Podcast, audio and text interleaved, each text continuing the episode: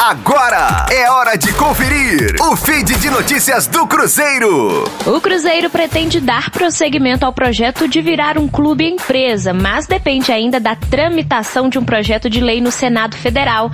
Segundo o presidente da Raposa, Sérgio Santos Rodrigues, o Clube Celeste já tem em vista alguns investidores, até mesmo dentro do novo Conselho Deliberativo, para implementar o plano.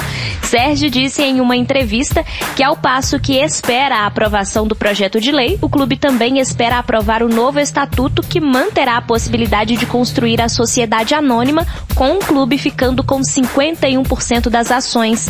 Sérgio Rodrigues diz que, visando a entrada de recursos no clube, trouxe para o Conselho Deliberativo eventuais investidores numa possível constituição de sociedade anônima no Cruzeiro.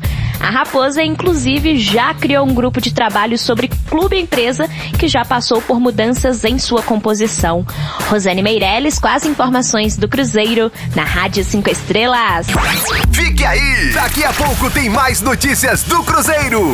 Aqui, Rádio 5 Estrelas.